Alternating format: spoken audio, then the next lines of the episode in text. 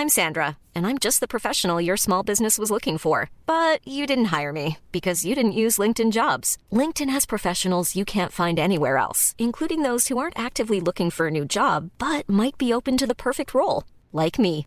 In a given month, over 70% of LinkedIn users don't visit other leading job sites. So if you're not looking on LinkedIn, you'll miss out on great candidates like Sandra. Start hiring professionals like a professional. Post your free job on linkedin.com/people today.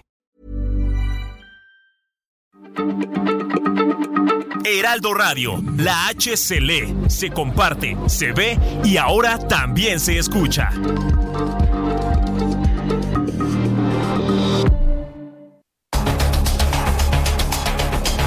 Los expertos se reúnen para debatir, desmenuzar a la noticia y a sus protagonistas. Esta es la mesa de opinión de El Heraldo de México y La Silla Rota. Bajo la conducción de Alfredo González Castro y Jorge Ramos por El Heraldo Radio. Iniciamos.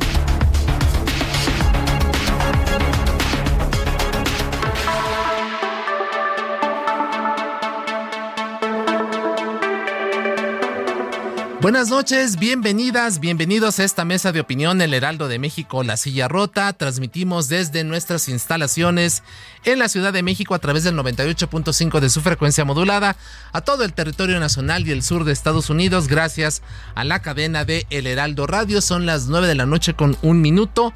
A nombre de Alfredo González Castro, titular de este espacio, le saluda esta noche su servidor Isaías Robles, quien invita también a que además de sintonizarnos, haga contacto con nosotros a través de nuestras redes sociales de El Heraldo Radio. Síganos en Facebook como arroba Heraldo Radio, en ex como arroba Heraldo bajo Heraldo Radio, perdón, guion bajo, y sea parte de nuestra comunidad digital. Como todos los miércoles cada 15 días, damos también la bienvenida a nuestro colega y amigo Jorge Ramos, director editorial de La Silla Rota. Jorge, ¿qué tal? Bienvenido, muy buenas noches. Isa, ¿cómo estás? Buenas noches y buenas noches al auditorio. Eh, que, gracias por acompañarnos, como siempre, ya saben, eh, estamos en, en, en, diversos temas. Ahorita la grilla, ¿no? Este, que si corcholates, que si no corcholates, que si sí. este, Omar García en la Ciudad de México, que si, bueno todo, todo está ahí la, la, gran batalla. Pero aquí tratamos, eh, Isaías, eh, auditorio, de, abordar temas que también creemos que son eh, de, de, relevancia, ¿no? Para, para, para quienes nos escuchan.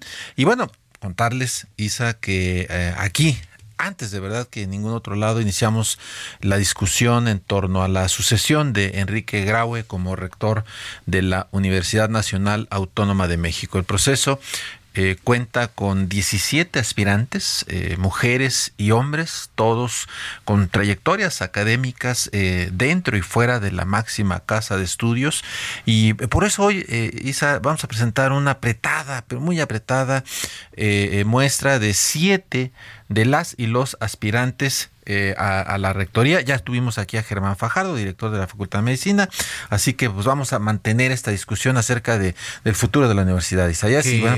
Como tú lo comentas, Jorge, es un tema que además eh, nos debe interesar a todos. Muchos de nosotros somos eh, orgullosos egresados de la máxima casa de estudios, pero independientemente de ello, pues también no, hay, eh, no podemos negar la importancia que tiene esta institución a, a nivel nacional e internacional como una de las formadoras de profesionales, científicos, académicos, académicos más prestigiosas de América Latina, que ha estado recuperando espacios incluso a nivel mundial. Entonces, lo que ocurra dentro de nuestra máxima casa de estudios, que es un crisol de lo que ocurre en la sociedad mexicana, nos debe interesar a todos y lo que viene, pues va a ser muy interesante. Claro, también. tres premios Nobel, fíjate, los únicos que tiene México y todos han pasado por las aulas de la UNAM. Hay nada más otro detallito. ¿no? Nada más por ello. Un pequeño y hoy detalle. nos acompaña también aquí en la cabina del Heraldo Radio Marco Antonio Martínez, reportero de La Silla Rota, con quien iremos conversando en los próximos minutos para hilvanar estos las, los proyectos, las propuestas más interesantes que están expresando estos ocho aspirantes a la rectoría de Alomán. Eh, Marco, Marco Antonio, bienvenido, muy buenas noches. Gracias, Isaías. Jorge, buenas noches. Pues sí, aquí eh, listo para hablar de nuestra máxima casa de estudios. Así es, y pues si, si, quieren empezamos, entremos en materia inmediatamente. Vamos a escuchar a Leonardo Lomelí, es actualmente secretario general de la máxima casa de estudios, y esto fue le, le, lo que le comentó a la silla rota precisamente a Marco Antonio Martínez sobre algunas de las propuestas y de las ideas básicas que tiene para el futuro de la Universidad Nacional. Bueno, es una crítica que por supuesto preocupa, dado que viene el presidente de la República. Uh -huh. Yo creo que la universidad como tal no sea derechizado. La universidad alberga muchas opiniones, tanto de izquierda como de derecha. Yo sigo teniendo la percepción de que prevalecen, al menos en las facultades del área de las ciencias sociales y en los institutos del área de las ciencias sociales, las opiniones de izquierda, pero es muy saludable que se expresen todas las opiniones. Yo creo que es importante que hagamos un esfuerzo por difundir lo que hacemos para contrarrestar estas opiniones. Incluso yo lo he sostenido en varias ocasiones. Es probable que el presidente esté mal informado, que tenga una visión parcial de lo que se hace en la universidad, pero hay que, hay que atender sus críticas también como las de un egresado de la universidad y replicarle de la mejor forma, no en afán de confrontar, sino simplemente de explicar mejor lo que hacemos e insistir en que es una universidad muy plural, que eh, atiende los problemas del país y que este, es deseable, de hecho es una necesidad de la institución, que aquí hay una pluralidad que abarque todas las posiciones del espectro ideológico, pero creo que nos plantea el reto de comunicar mejor lo que hacemos. Bueno, pues ahí está. Ahí está la eh, opinión Leonardo de Lomelí. Leonardo Lomelí. Así es. Y bueno, Marco Antonio, tú que platicaste con él, eh, pero él habla sobre las eh, críticas del presidente López Obrador en contra de la UNAM, eh, pero también hay un asunto sobre Lomelí. Eh, ¿Hay dados cargados a, favor de él?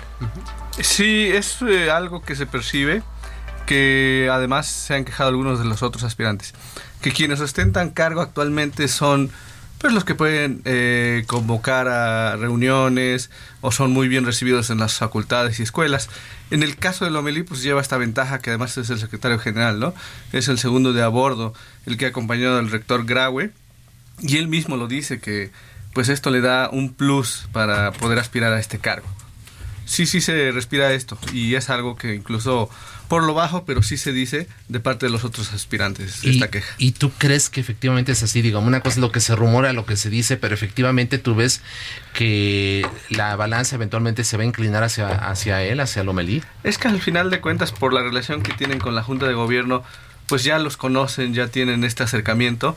Entonces, esto es una ventaja para él principalmente y también para los que son pues secretarios, ¿no? Los que están ahí en rectoría, porque además pues están al tanto de la situación que atraviesa la UNAM y tienen más información. Y bueno, eh, dentro de las escuelas también es algo que se percibe, que se dice.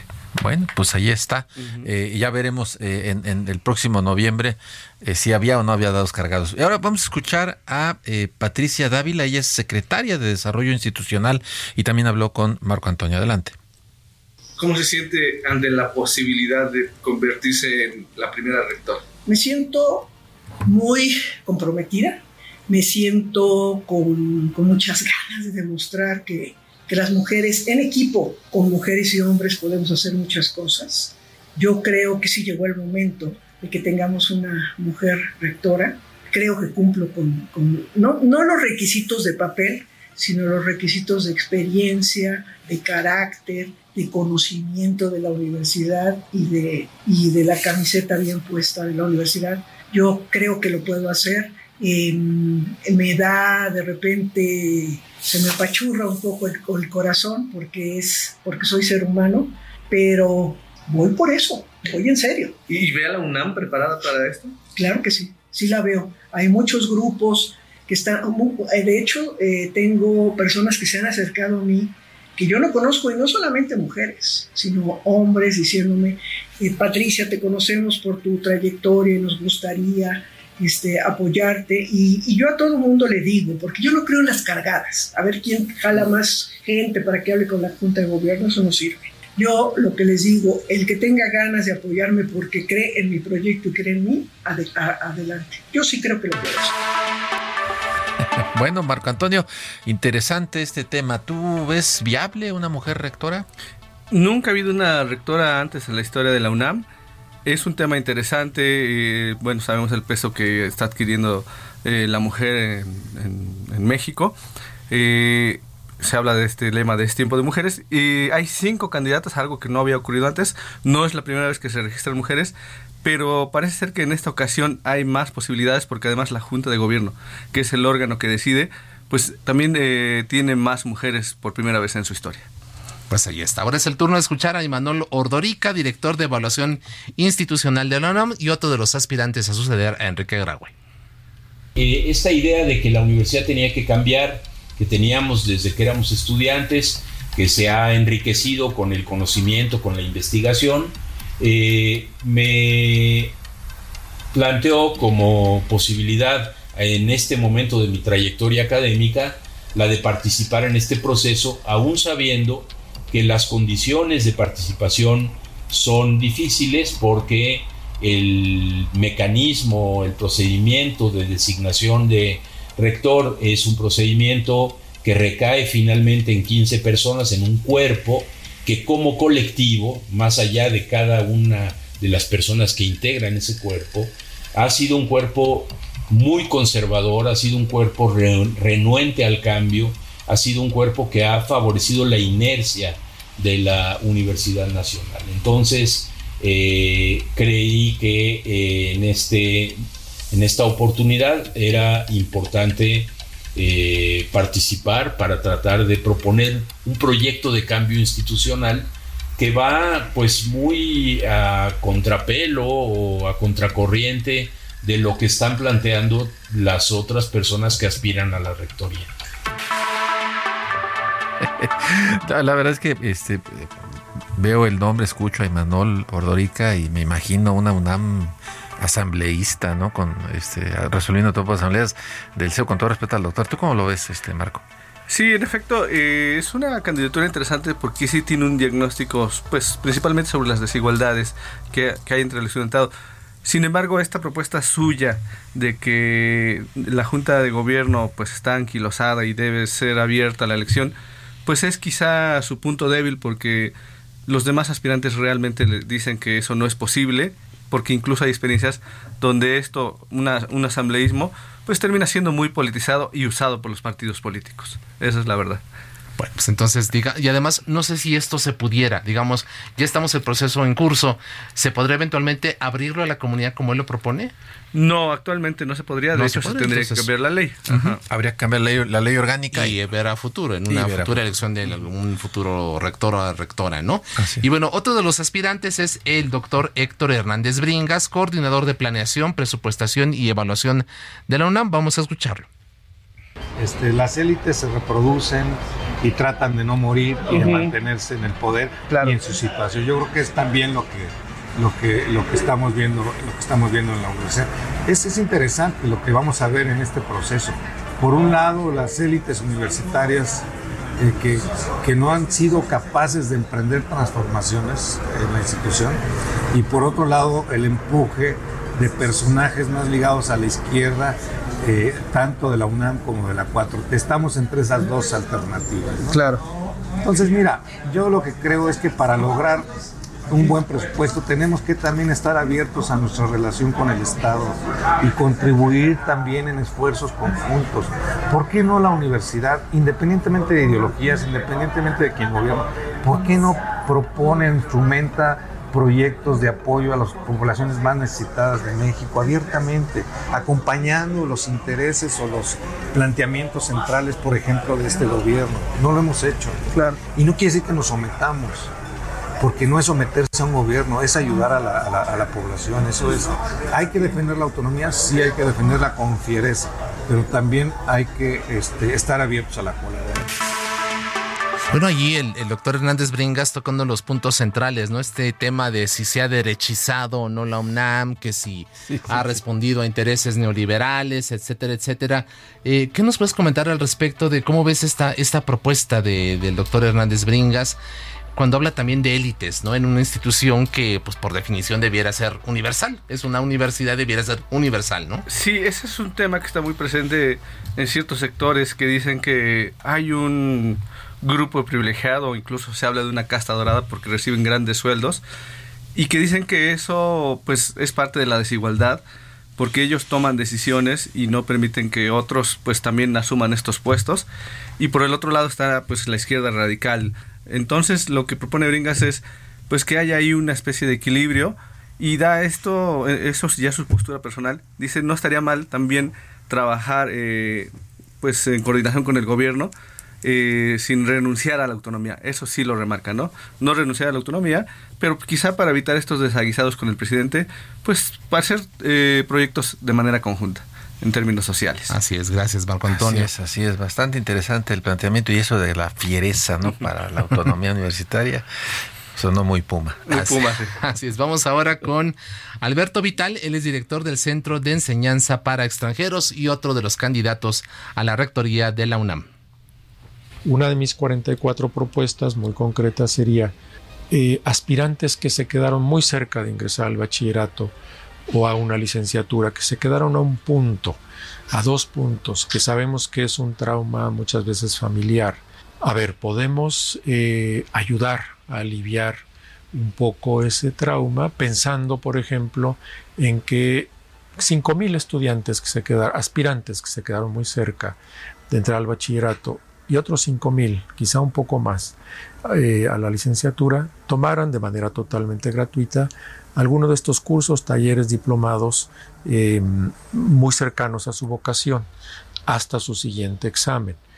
Eh, eso podría ser un acceso muy interesante y hay que decir algo también muy importante. Nuestra universidad ofrece una gran cantidad de conferencias, de, de charlas, todo el tiempo está ofreciendo, que son muy formativas y que son absolutamente gratuitas. Lo único que hay que hacer es, me parece, comunicar mejor a nuestra población y llevarles también al menos parte de todo este saber al lugar donde, a los lugares donde está nuestra población. Alberto Vital, eh, toca un tema interesante porque el presidente de la República ha estado señalando que debiera de eliminarse los, los exámenes de ingreso, una forma de, cerrarle el paso a los rechazados. Algo que académicamente suena un poco como contra natura. Este, ¿Tú cómo lo ves, Marco? Sí, es una coincidencia que hemos encontrado de que si bien es cierto que en la universidad pues pueden caber todos, estos exámenes se hacen necesarios porque la matrícula pues sigue subiendo y el presupuesto básicamente está igual. Entonces es un problema. Y Alberto Vital pues habla de, del tema de los rechazados y de cómo quizá un cierto grupo pues ayudarles para el siguiente examen, sabiendo que no todos van a entrar o sabiendo que también solo van a ser los de mejor promedio. Pero al final el tema de la matrícula está muy presente en todos los planes de trabajo diciendo pues la universidad puede crecer, pero no, no puede crecer indefinidamente y menos sin recursos. Así es, pues ahí está, un, tema eh, relevante. Y el doctor Ambrosio Velasco, es, eh, él fue director de la Facultad de Filosofía y Letras, con una larga trayectoria, también uno de los aspirantes, quien expresa este punto de vista. En promedio, el 70% de las asignaturas que se imparten en la universidad está a cargo de profesores de asignatura y solo el resto a cargo de profesores de carrera y de técnicos académicos. En algunas facultades como filosofía y letras el porcentaje llega a ser el 80% de los profesores de asignatura. Los salarios de los profesores de asignatura y las condiciones laborales son muy inferiores a los profesores de carrera.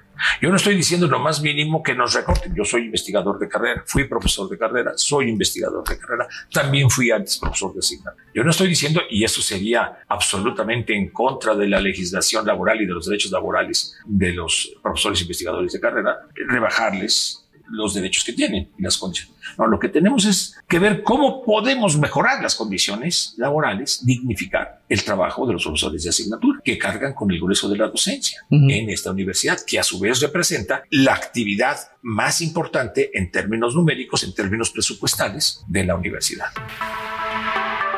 Ambrosio Velasco, eh, filósofo, ¿necesita la un filósofo? es interesante al final eh, él, aborda, quizá lo hace de la manera más clara que algunos otros, el tema de la desigualdad. Desigualdad entre profesores de asignatura y los de carrera, que es a los que les va mejor. Desigualdad entre eh, escuelas, por ejemplo, de CEU, bueno, facultades de CEU, y las que son periféricas, incluso entre niveles, ¿no? Dice que ese es uno de los grandes problemas y él plantea que es parte de lo que puede ayudar a mejorar el rendimiento de la UNAM, porque al final pues todos son universitarios. Eh, es interesante, si es un filósofo, eh, le tocó abordar algunos problemas eh, siendo director de la Facultad de Filosofía y él dice que también eso le ayudaría porque pues todos sabemos que filosofía es una de las más convulsas, ¿no? Vaya que sí. El auditorio Che Guevara que le llamaban, ¿no? Que es eh, justo Sierra, ¿no? Entonces dice que eso esa, esa le, ayudaría porque él nunca pudo recuperarlo, pero sin embargo pues llegó a platicar y a dialogar con ellos pues para ver esta posible entrega, ¿no? Así es. Bueno, pues ahí está un, un tema también importante que hacer con las eh, desigualdades que existen entre los propios profesores de la máxima casa de estudios. Luis Álvarez y Casa Longoria, actualmente secretario administrativo de la UNAM, vamos a escuchar lo que propone. ¿Qué tenemos eh, como debilidades? Pues yo creo que una de nuestras debilidades es que somos muy grandes y la organización de una institución tan grande como universidad no es fácil. Entonces, eh, somos una comunidad entre trabajadores y estudiantes de más de 350 mil personas y si consideras eh, no solamente eso, sino la gente que, que, vive alrededor de la universidad y luego la comunidad de gentes interesadas, que es la comunidad de egresados, pues hablando de una comunidad de varios millones de personas. Entonces, eh, somos una institución de una altísima complejidad eh, y que somos un poco, yo creo que nuestra debilidad es que somos realmente un poco frágiles frente a algunas crisis que son crisis que ocurren en sectores muy localizados de la comunidad, pueden tener impactos significados. Hace muchos años, muchísimos años, eh, Jorge Carpizo desató una revolución cuando hizo esta eh, evaluación de la Universidad de las Fortalezas y Debilidades de la UNAM y bueno, de ahí desató muchas cosas. Y es interesante, Luis Álvarez y Casa habla sobre justo las debilidades. ¿Tú cómo lo ves? Sí, es alguien que tiene un diagnóstico muy puntual de la UNAM. Eh, precisamente habla de estas debilidades como algo que de pronto sí puede atorar a la UNAM eh, y sabe, por ejemplo, del tema de la negociación con los sindicatos, que sabemos que son durísimos, y él dice que esa sería uno, una de sus fortalezas de él. Eh, sin embargo, otro de sus puntos interesantes es que también tiene detectado muy bien que en el tema de violencia de género no se puede sancionar a algunos trabajadores por contrato. Y entonces eso impide que las víctimas obtengan justicia. Él busca también cambiar eso y me parece que es una de las propuestas más interesantes. Así está. Gracias, eh, Marco. Y finalmente escuchemos con, a Raúl Contreras. Él es el director de la Facultad de Derecho y también aspirante a suceder a Enrique Graue. La ley orgánica de 1933 establecía que el rector y los directores se elegían de manera directa. Fue la peor época de la historia de la universidad. Los, los rectores duraban un promedio de año y medio y, la razón por la que duraban poco era la politización que se tenía, la intromisión de partidos políticos, la intromisión de distintos factores de poder de la extrema derecha, de, muchos, de muchos aspectos. Entonces, la ley orgánica de 1945 cambió esto y creó este sistema de elección indirecta a través de la Junta de Gobierno. ¿Por qué digo elección indirecta? Porque a los miembros de la Junta de Gobierno los elegimos en el Consejo Universitario, en voto directo y quienes estamos en el Consejo Universitario tenemos una representación democrática. Entonces, es una elección indirecta que le ha dado a la universidad de 1945 para acá estabilidad. Yo estoy leyendo un libro de una entrevista que le hizo aquel periodista Gastón García Cantú al ingeniero Javier Barrosierra y este tema de la de la de que si se debería de elegir al rector lo comenta este Barrosierra y estamos hablando de, de, finales de los años 60 y él dice a ver no olvidemos que era una demanda primero de la extrema derecha cuando estaba apoderada la universidad y luego se convirtió en una bandera de la izquierda. Lo que yo puedo eh, este, resumir, decía Barro Sierra, es que siempre los que la proponen son aquellos que creen que, ese procedimiento les va a favorecer. Pues ahí está la tentación no inminente de Morena por intrometerse y lo que advertía precisamente el doctor Raúl Contreras, las peores épocas de la universidad han tenido que ver justamente con este tipo de situaciones, ¿no? ¿Cómo ves tú el asunto hoy actual y la posibilidad de que la 4T meta mano? Sí, así es. Eh, pues obviamente este, esta propuesta de que todos elijan al rector, pues no daría estabilidad. Es lo que concluye Contreras y explica por qué. Que en otros tiempos, pues eso agitaba a la universidad demasiado y todo era solo elecciones y proselitismo, ¿no? Claro. Marco Antonio Martínez, has tenido oportunidad de conversar pues con prácticamente los todos los aspirantes. Al hacer un balance, ¿Tú cuál sería tu apuesta? Vamos a ponerle fecha y vamos a poner, vamos a poner una quiniela. A ver, Marco Antonio Martínez, ¿quién tú crees que tenga más posibilidades hoy en, este momento para suceder Enrique Graue en la Universidad Nacional? Eh, bueno, yo creo que van a ser los que son funcionarios. Lomelí me parece que está cantado. Eh, creo que Raúl Contreras también, porque además se ha movilizado bastante. Eh, podría ser Álvarez y, Casa. Patricia también ha obtenido bastantes apoyos. Y ya a partir de ahí, pues se ve complicado. Quizá William Lee con el que no he podido hablar, pero tiene mucha presencia.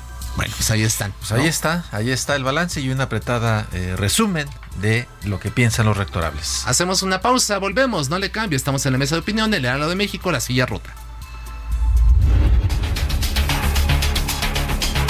Regresamos con la polémica y el debate después del corte. No se vaya.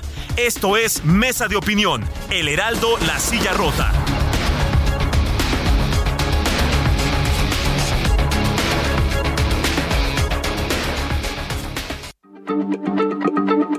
Heraldo Radio, la H se lee, se comparte, se ve y ahora también se escucha.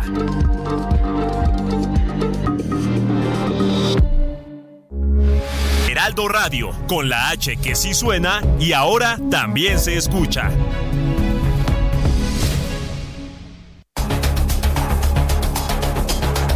El Heraldo, la silla rota, mesa de opinión. Burroughs Furniture is built for the way you live. From ensuring easy assembly and disassembly to honoring highly requested new colors for their award-winning seating, they always have their customers in mind. Their modular seating is made out of durable materials to last and grow with you. And with Burrow, you always get fast, free shipping. Get up to 60% off during Burrow's Memorial Day sale at burrow.com slash ACAST. That's burrow.com slash ACAST. burrow.com slash ACAST. La polémica y el debate continúan.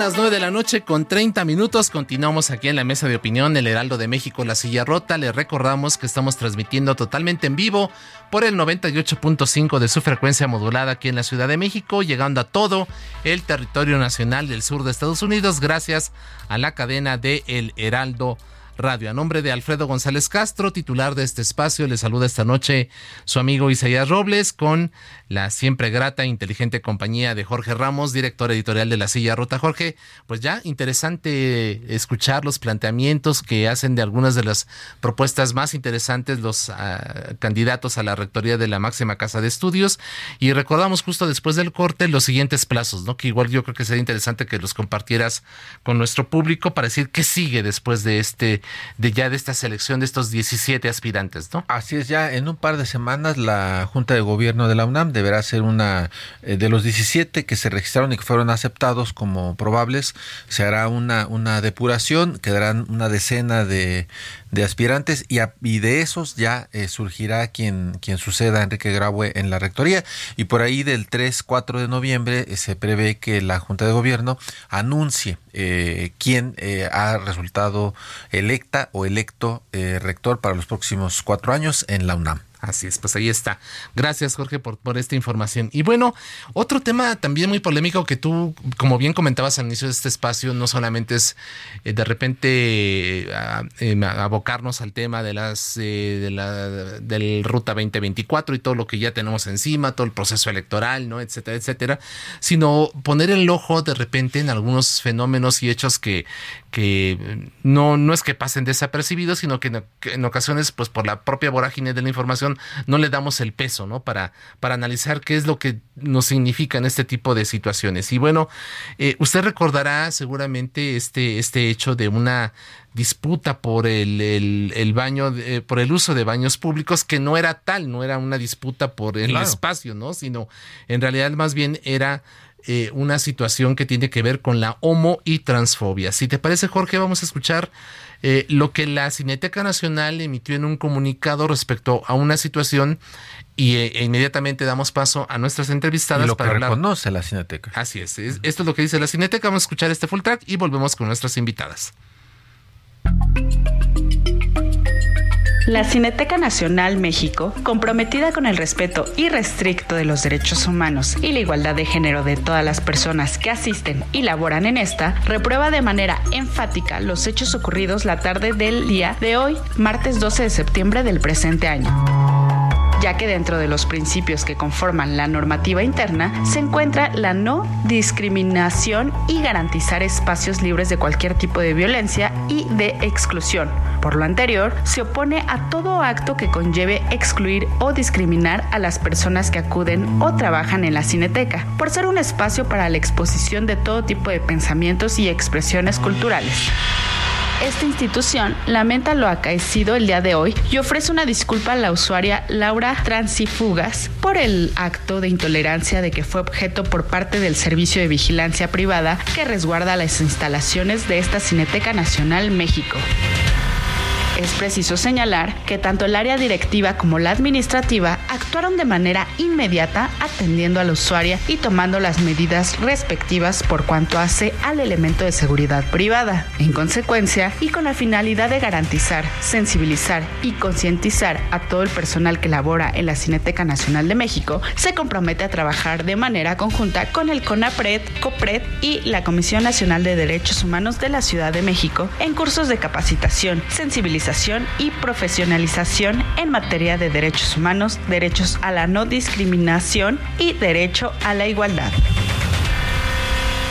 Pues ahí está, Isaías, la postura que dio la Cineteca Nacional eh, frente a un hecho eh, claramente de, transfobia en contra de, unas personas y que, bueno, ha suscitado, digamos, una, una gran discusión y que es importante abordarlo para sensibilizarnos, ¿no? En qué dónde estamos parados y qué podemos hacer como sociedad. Así es, y para hablar del tema nos acompañan Rebeca Garza, directora de Queretrans. Rebeca, ¿qué tal? Bienvenida, muy buenas noches. Muy buenas noches, Isaías, buenas noches a ambos, gracias por la invitación y a las personas radio escuchan. Gracias, Rebeca. Y también está Ana Villagrán, diputada del PAN en el Congreso de la Ciudad de México. Diputada, ¿qué tal? Bienvenida, buenas noches. ¿Cómo están? Buenas noches a todas y todos. Muchas gracias, buenas noches a ambas. Y bueno, preguntar, eh, Rebeca Garza, eh, a ver, ¿qué fue lo que sucedió en la Cineteca Nacional eh, y cuál es tu interpretación de esos hechos?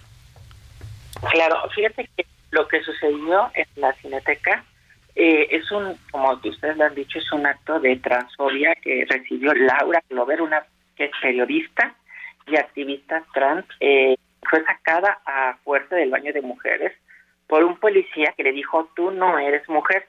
Y que además, como se puede ver en los videos, y como ella lo ha denunciado, lo ha denunciado le trató con pronombres masculinos.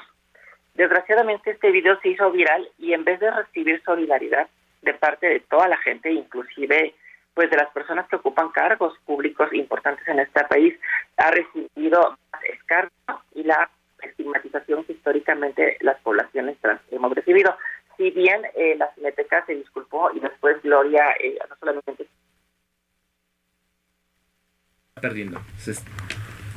Pues desgraciadamente se ha distorsionado cuando ingresaron al lugar para pues eh, protestar en forma de compensación precisamente por lo que ellos llaman ellas llaman el borrado de las personas o trans dentro de estos espacios no lo único que tomaron hicieron fue tomar palomitas es decir se ha distorsionado también algo que en la Constitución está perfectamente protegida, que es la manifestación pacífica de las inquietudes de poblaciones como las históricamente vulneradas, como las trans.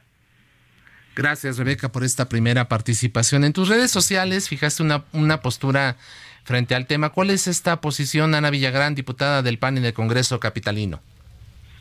Hola, pues mira, es un tema bastante complejo y yo siempre lo abordo, o sea, primero desde una perspectiva de derechos humanos, porque es así como se tienen que tratar estos temas. O sea, primero reprobar pues el trato que se le dio, que se le dio a, pues a la persona que fue agredida en esta situación, porque al final de cuentas me parece que la comunidad trans es una es una es un grupo social que ha sido eh, denigrado, hostigado y pues violentado durante muchísimo tiempo, ¿no? Y pues ahora los derechos de la Ciudad de México van en el sentido del reconocimiento que tienen. Sin embargo, en una situación tan particular como lo observamos en el tema del baño, es que se abren muchísimos debates y de entrada, como ya lo expusieron, pues sí, reprobar el tema, el tema eh, eh, de la discriminación en términos, eh, pues, eh, en términos de género y en términos, este, pues, de una fobia como la transfobia.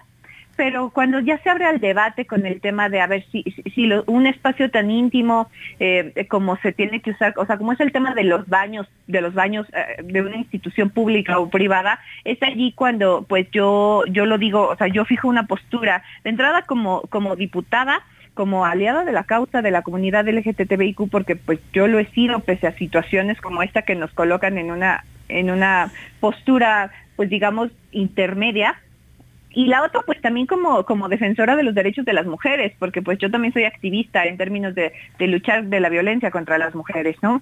Eh, muchas, muchas mujeres feministas o muchas mujeres, ah, pues aquí sí podrían decir de derecha, están señalando y acusando constantemente el tema de, del tema del barrido de mujeres, ¿no? De cómo en, en, en este ánimo de inclusión y de permanente promoción de los derechos humanos de los grupos minoritarios, pues muchas veces se pierde en el diálogo o en el debate que también muchas mujeres se han sentido amenazadas en ciertas circunstancias que, o sea, yo estoy totalmente de acuerdo que no, no es, no, no podemos generalizar, han sido casos aislados, pero ocurre donde pues alguna, algún hombre que decide tomar, o sea, aquí, aquí lo, lo, señalo muy bien, no mujeres trans, ni transexuales ni transgéneros, sino abiertamente hombres que están vestidos de mujeres, que lo hacen con el, con con el afán de engañar mujeres y lastimarlas o agredirlas sexualmente en un baño. ¿No? En un baño público o privado, como yo lo digo. Entonces me parece que son situaciones donde las instituciones públicas y el Estado deben tomar cartas en el asunto en términos de asegurarle espacios dignos y de seguridad a todos y todas, ¿no? En todo caso, si todavía vamos como en donde las mujeres eh, somos agredidas sexualmente todos los días, pues tenemos que tener un espacio eh, donde, donde puedan ser eh, baños, yo fue como lo puse en Twitter, baños mixtos, ¿no? Cuando yo fui concejala en la alcaldía Cuauhtémoc, nosotros lo logramos en aquella administración, tener baños para hombres, para mujeres y también baños plurales, baños donde la discriminación no existiera justamente en ese tenor. Pero si hoy existe un grupo de mujeres que se sienten incómodas con la presencia eh, pues lamentablemente pues de, de, de, una persona que se autodefine mujer pero pues que tiene órganos sexuales de hombre entramos en una en una discusión que pues nos lleva a muchas eh, situaciones polarizantes Claro, muchas gracias eh, Ana Villagrán. Rebeca Garza, justamente hilvanando con esto que acaba de comentar Ana, ¿tú qué, qué lecciones nos deja este caso de la Cineteca Nacional? Y yo me adelantaría un poco diciendo que quizá debiéramos partir por ser tolerantes y a partir de ahí buscar salidas. ¿Tú, tú cómo lo ves, Rebeca Garza? Eh, pues mira, yo creo que partiendo del punto de coincidencia con la diputada, creo que efectivamente debemos de partir de los derechos humanos, pero sobre todo de datos concretos. La diputada es muy clara cuando dice, yo entiendo que hay mujeres que tienen miedo, yo creo que tienen miedo, inclusive ella en Twitter ha puesto, las mujeres biológicas tenemos derechos y hay que encontrar los puntos medios, ¿no? ¿Y qué habla de esto? Primero habla de que las mujeres trans también somos biológicas y tenemos los mismos derechos. Hablan de que no nos ven como iguales. Y, y cuando dicen, es que nosotros tenemos miedo de que un hombre vestido de mujer o, las, o, vayamos las mujeres a ser agredidas, y obviamente siempre están pensando en mujeres y género, eh, no están hablando de datos. Y yo creo que es muy importante hablar de datos concretos y hechos concretos porque pues yo puedo también decir que tengo mucho miedo de muchas cosas. Entonces, si, buscamos cuántas mujeres cisgénero han sido agredidas en el último año o en los años anteriores por mujeres trans en el baño o en algún otro espacio, no van a encontrar cifras porque yo ya hice la búsqueda. O sea, van a encontrar notas de Estados Unidos, de Gran Bretaña, pero todas son notas que tergiversan lo que ha sucedido y son casos muy extraordinarios pero una cifra, con, o sea, una, una, una estadística como cuando hablamos de feminicidios no existe porque, por así, quienes agreden a las mujeres género, que es la preocupación de la diputada, y yo no sé si ella está trabajando esa parte, y no nos vamos a ir muy lejos. Ahí está la, la, la famosa INDIRE, la encuesta nacional sobre la dinámica de las relaciones de los hogares, donde el 66% de las mujeres de 15 años y más manifestaron en el último año haber vivido violencia. Y no y cuando les preguntan quiénes te violentaron no dicen me violentaron en el baño a las personas trans ni me violentó un hombre vestido de mujer las cifras son las violencias son principalmente emocionales 49% sexuales pero se dan principalmente en el hogar. Y principalmente por personas con las que tienen vínculos, o sea, la pareja, el esposo, el ex esposo, el padrastro, el hermanastro, y va relacionado con los índices de feminicidio. Entonces, yo le digo porque también me asumo feminista. Entonces, a mí todo esto, nosotros le llamamos pánico moral. ¿Por qué? Porque está distrayendo el verdadero problema de violencia que viven las mujeres. Es decir, ahorita deberíamos de estar hablando de que pasamos de 9 a 11 feminicidios. México, eh, ahorita estamos hablando de baños incluyentes y baños neutros, cuando las personas trans lo que necesitamos son vidas tranquilas. En este año, el caso de Laura debía estar detonando ahorita, en vez de estar hablando si un baño neutro, esto habla de la superficialidad con la que nos ven, deberíamos estar hablando que en este último año 13 personas, L, perdón, 19 personas LGBT han sido asesinadas en México. Y de estas 19 personas, más de la mitad son mujeres trans. Y esto lo hemos reiterado cada año cuando hacemos la remembranza trans, la memoria de que es el 20 de noviembre, y el Transgender Europe lo reporta, el Nueva York parte del asesinato de personas trans son mujeres trans, trabajadoras sexuales, periodistas como Laura y activistas de derechos humanos como Laura. Eso es lo que deberíamos estar, hablando. Y las personas comprometidas de los derechos humanos deberíamos estar hablando cómo protegemos a estas poblaciones que no solamente están históricamente vulneradas, sino también estamos ejerciendo un papel político para denunciar estas violaciones y lo único que estamos recibiendo es más escarnio y revictimización. Así es, gracias, gracias Rebeca. A veces parece un exceso legislar por todo, pero ¿crees tú, Ana Villagrán, que es necesario, tras casos como este, hacer algo preventivo más que reactivo para frenar estos casos de transfobia? Es que miren, acá no se trata de competir quién sufre más. Es decir, no se trata de competir quién, o sea, a quién violan más, a quién atacan más, a quién matan más, y a las mujeres trans o a las mujeres biológicas. O sea, a ver, cuando yo digo mujeres biológicas es porque no, no, no existe aún una terminología para señalarlo. A ver, lo que yo quiero decir es, yo no tengo problema, yo no quiero, yo no tengo problema, yo no te interrumpí, por favor. Yo no tengo problema eh, de compartir el baño con una mujer trans. O sea, yo, yo, yo, Ana Villagrán, mujer de 34 años, eh, que se ha desarrollado en la capital y que eh, se, ha involucrado en estos temas políticos sociales durante ya muchos años, yo no tengo problema. Pero si hay una mujer cercana a mí que no quiere estar en un baño porque todavía no encuentra la complejidad o no se siente cómoda, o sea, tenemos, es ahí cuando yo veo el tema de los puntos medios. Y yo no creo, eh, yo no creo que se tenga, a ver, si, vamos por el tema, eh, eh, como me están diciendo, de la transfobia, por supuesto que se tienen que castigar y se tienen que encontrar, la educación lo es todo, ¿no? Pero legislar ya como en el tema de, saber si tenemos que tener o, no baños mixtos, me parece que tiene que ser una política de gobierno y donde tiene que haber protocolos de actuación en las instituciones públicas. Y como los digo, también en lo privado. Pero acá lo que importa, me parece mucho, es estar incentivando completamente el diálogo, porque a ver, matan 11 mujeres al día y yo y yo le voy a decir a, la compañera que ahorita habló, o sea, qué bueno que, que se documente y que esté aquí hablando, pero a ver, yo no sé cuántas veces a ti te han manoseado, cuántas si te han violado, si te han pasado, pero las que sí hemos pasado por allí, te juro que te quedas callada. Y eso es parte de lo que sufrimos las mujeres. Cuando te, cuando te meten la mano en el metrobús, no vas y denuncias. Llegas a tu casa a llorar, platicarle a tu mamá o a, la persona que más confianza tienes y te bañas durante horas intentando quitarte la sensación de la mano que te tocó las partes íntimas. Es decir, ese, ese tipo de cifras no las vas a encontrar en ningún lado porque las mujeres nos quedamos calladas siempre que recibimos una agresión. Y yo no estoy aquí señalando que las mujeres nos viole una persona trans en el baño. Lo que yo estoy diciendo es que las mujeres vivimos con tanto miedo en todos nuestros entornos, no solo en la casa, ¿eh? A ti te pueden atacar en, la oficina. A mí una vez en el Congreso, cuando era asesora, un fotógrafo me manoseó. Es decir, esto pasa todo el tiempo en todos lados. Te pueden atacar en el elevador, en el estacionamiento, en el súper, paseando a tu perro, es decir, ¿dónde quieres? A mí me han atacado en el parque cuando hay, hay, tipos que se están masturbando y yo estoy paseando a mis perros. Y esto no lo vivo yo, esto lo vive una niña de 14 años que está saliendo de la secundaria en este momento, o sea, mañana, ¿no?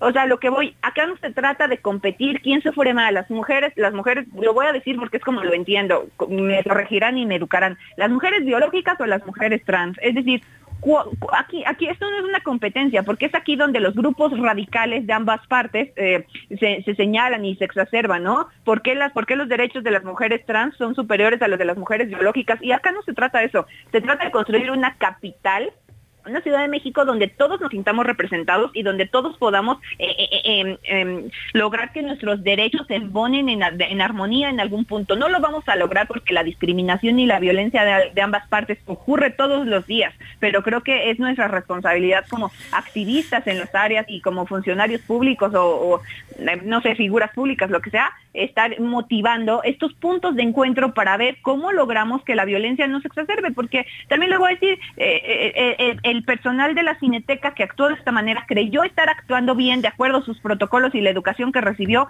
y también eso tiene que cambiar, eso se tiene que modificar.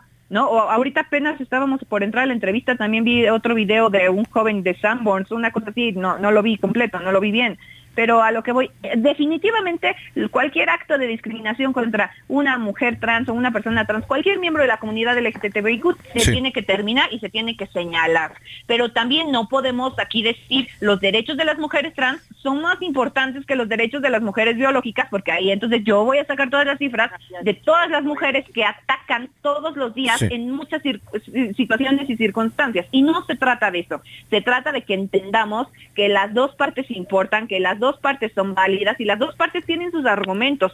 Construyamos la sociedad, o sea, las instituciones públicas que respeten a ambas partes y que, encontré, y que dejemos de estar con este discurso maniqueo absurdo eh, y podría decir muchos calificativos eh, al respecto de que las mujeres trans son superiores a las mujeres biológicas porque por ahí no va. Y también se lo digo a las compañeras feministas, a, las radicales de derecha que tengo en mi partido y en todos lados. Es decir, las mujeres trans tienen derechos y tenemos que reconocerlas e incentivar que, porque también se los, también en, en Twitter lo dije, ¿no? Una cosa es una mujer transexual y otra transgénero. Si tú tienes pene y estás al lado de mí, claro que voy a tener miedo que me violes. Se acabó. Eso va a pasar porque eso pasa por las mujeres, la cabeza de las mujeres todos los días. Gracias, Ana. Eh, Rebeca, parecía que querías hacer algunas puntualizaciones a lo que dijo la diputada. Eh, eh, bueno, yo no quería interrumpir a la diputada, pero cuando, cuando hablamos de, yo le, cuando yo le cuestiono mujeres biológicas con mujeres trans, es que es por eso que usamos mujeres cisgénero. Es un concepto que se ha acuñado y que no es despectivo, pero desgraciadamente un sector de los feminismos trans excluyentes se ofende el segundo punto que yo quiero resaltar es precisamente lo que está haciendo la diputada.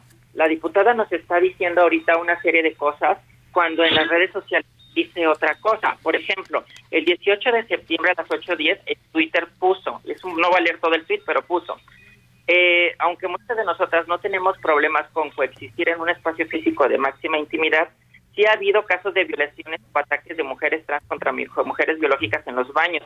Y una aspiración no puede someternos a posibles violaciones. Y hace un momento, en aquí quedó en, en la entrevista, ella dijo que eso no es cierto. Cuando yo le dije, no, demuéstrame esas cifras, ella dice, no es cierto. Y en cambio en Twitter está diciendo, lo cual parece grave porque sería una mentira, el mínimo está desinformando de que en realidad está... Yo le estoy dando cifras, ¿no? En otro tweet ella dice, las mujeres somos mujeres. Este es del 27 de abril de 2023. Las mujeres somos mujeres, las mujeres trans son mujeres trans. Y ojo con esto, y una mujer que se cambia de género para ser hombre es hombre y punto. Si deciden cambiar su biología sexual con hormonas o cirugía, es su decisión, pero ellas no pueden dejar de decirnos mujeres. Entonces, a lo que voy es, que ella viene a decirnos aquí que está comprometida con los derechos humanos en las redes sociales, y eso pasa con diferentes personas, ¿eh?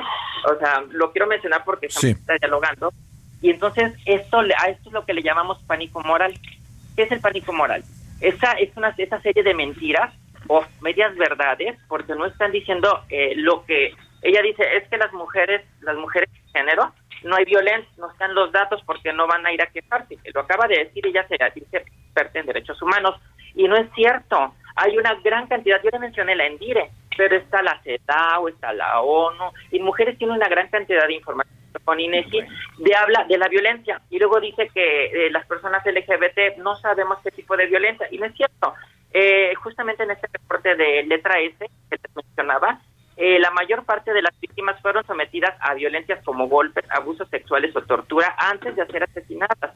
Entonces, no estoy, no estoy diciendo que tengamos que llevar una competencia de olimpiadas de violencias, no. Lo que estoy diciendo es de todo el debate se ha centrado sobre si las personas trans podemos o no ir a ir al baño, cuando yo lo que estoy diciendo es que las problemáticas que tenemos son muchísimo más grandes. Literalmente están matando a las personas trans, no están teniendo trabajo, la mayor parte de las personas trans están desempleadas, así como no nos dejan ingresar a los baños, muchos menos nos van a permitir ser dependienta, atender un mostrador, atender una o sea, llamadas telefónicas. ¿Por qué? Porque nuestra de género, como lo dijo la diputada, o sea, ella dice, yo no voy a, si yo veo una persona que parece que tiene genitales masculinos, yo no sé cómo ella determina eso cuando ve una persona. A mí lo que me hace pensar es que a partir de su expresión de género, ella toma una, una decisión basada en prejuicio, pero desgraciadamente lo que ella dice y su reacción es muy común en muchas personas.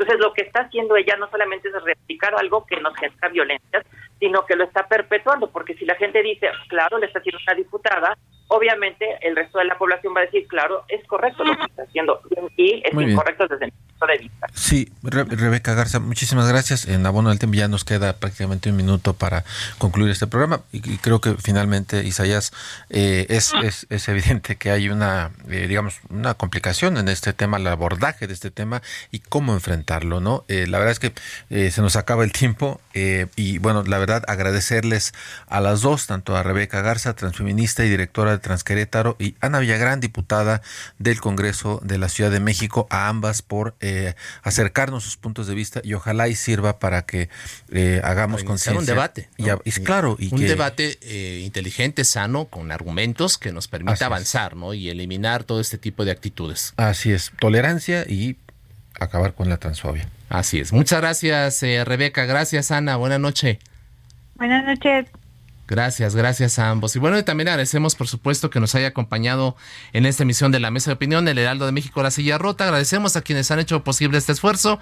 Ángel Arellano en la producción, con el apoyo de Gina Monroy, Ulises Villalpando en los controles técnicos, Gustavo Martínez en ingeniería. Lo esperamos el próximo miércoles, 9 de la noche, en la Mesa de Opinión de Fuego Lento, dentro de 15 días aquí en La Silla Rota. Muchas gracias, buenas noches, descanse. Buenas noches. La polémica por hoy ha terminado. Le esperamos el próximo miércoles para que junto con los expertos analicemos la noticia y a sus protagonistas en la mesa de opinión El Heraldo de México y La Silla Rota.